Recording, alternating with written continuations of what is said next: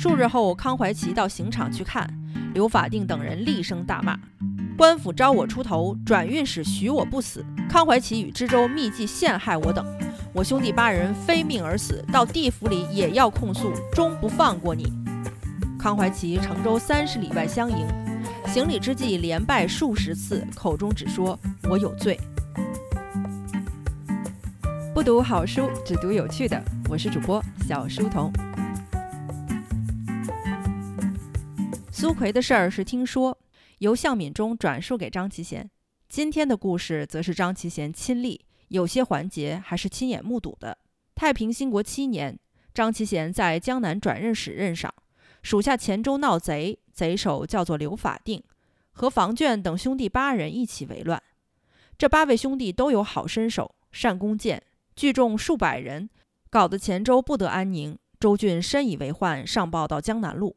太宗皇帝命西路、东路两路都巡检使合力围剿，贼众四散各处为患，官军也死伤很多。张其贤访得刘法定一个同乡，叫做徐满的。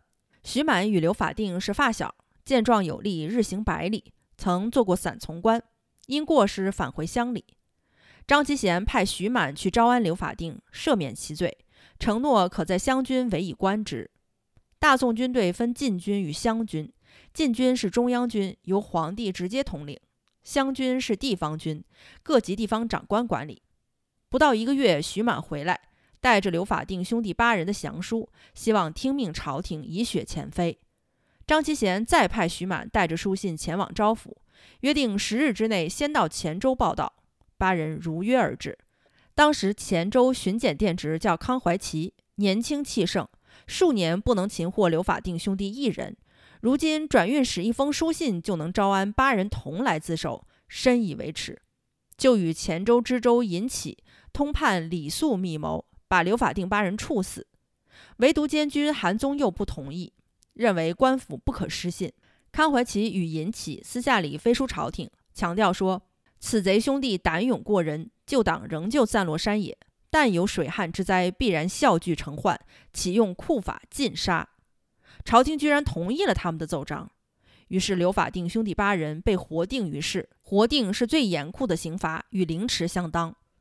数日后，康怀琪到刑场去看，刘法定等人厉声大骂：“官府招我出头，转运使许我不死。康怀琪与知州密计陷害我等。”我兄弟八人非命而死，到地府里也要控诉，终不放过你。康怀琪大怒，命手下用铁锤碎其手脚胸腹，八人顷刻而死，弃尸荒野。张其贤当时在京师奏事，数月后回江南路，逆流先到黔州。康怀琪乘舟三十里外相迎，行礼之际连拜数十次，口中只说：“我有罪。”张其贤自从离开洪州赴京奏事，到返回江南路，往返四五个月，原本不知刘法定已死。听康怀琪称罪恳切，深感讶异，问他：“先就坐，适才为什么再三称罪呢？”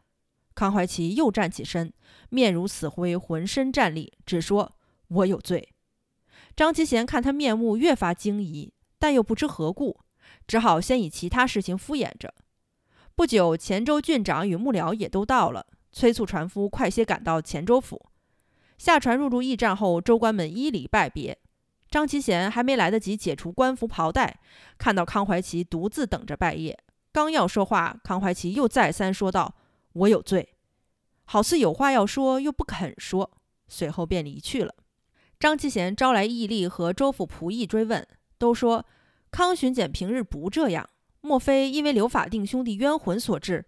否则怎会如此惊恐？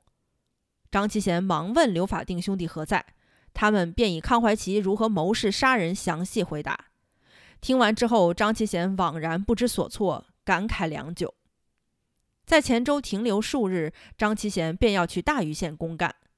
傍晚时分，郡长与康怀琪都在座，张其贤起身告别，并请诸公不得远送。天黑后上马辞别。尹启等人送到城门，唯独康怀琪先辞而回。张其贤在城外等城门关锁已闭，上马南去。走了三十多里地，听到有马奔驰逼近，命左右侦查是谁。回报说是康巡检。很快，康怀琪便到了面前。张其贤问道：“刚才已经辞别过，你又跟来做什么？”康怀奇说：“我送您到大余县。”于是相伴前行。转天到了大余县驿，驿站大厅东西各有一房，张其贤住左边房，康怀奇住右边房。天晚时，命康怀奇一起吃饭。康言谈话语都还正常，也无别事。天黑以后，康败退回房。张其贤也觉困倦，解衣就枕。恍惚间，如在梦里，有位故人已逝去十几年的，再三告辞，涕泪连连。忽然又不见了。张其贤醒来，感到不对，忽然听有人喊张的仆人，言辞慌张。张其贤惊起，问道：“是谁？”仆人回答说：“是康怀奇的虞侯。”说是康巡检突然得病，要死要活的。张其贤急忙走进康的房间，看他抱膝呻吟道：“腿痛欲裂，已让人准备小舟，顺流回黔州求医。”很快，数人就搀扶着康到河边上船。张其贤随后。康怀奇频频回顾，哽咽告别，跟方才梦中告辞的人极为相似。又过了几天，张其贤乘舟从大余回到黔州，急忙问询。康巡检可还好？有人回答说，已经死了两天了。不久，韩宗又来访，详细说了康怀奇的死状：头髻像是被壮汉往后扳折，面颊上指，发髻贴着后背，喘息粗急，要两三人用力从后推其头，才能略略抬起。口中只说罪过，罪过。汤水送到口边，仿佛有人猛推一把，打翻在地。虽然很饿，食不能入口。除了不断说罪过之外，至死都没有别的话。不到一年，尹启也暴毙。通判李肃本未同谋，只是随着签字，后来也患心病，不能在外处理政务，辞官回家了。张其贤写道：“刘法定等人本来就以杀人越货为业，害人很多，为罪已深。一旦自首出头，又遭无理致死，尚且如此有灵，何况错杀无辜者呢？”张其贤记此怪诞之事，特以警示后人。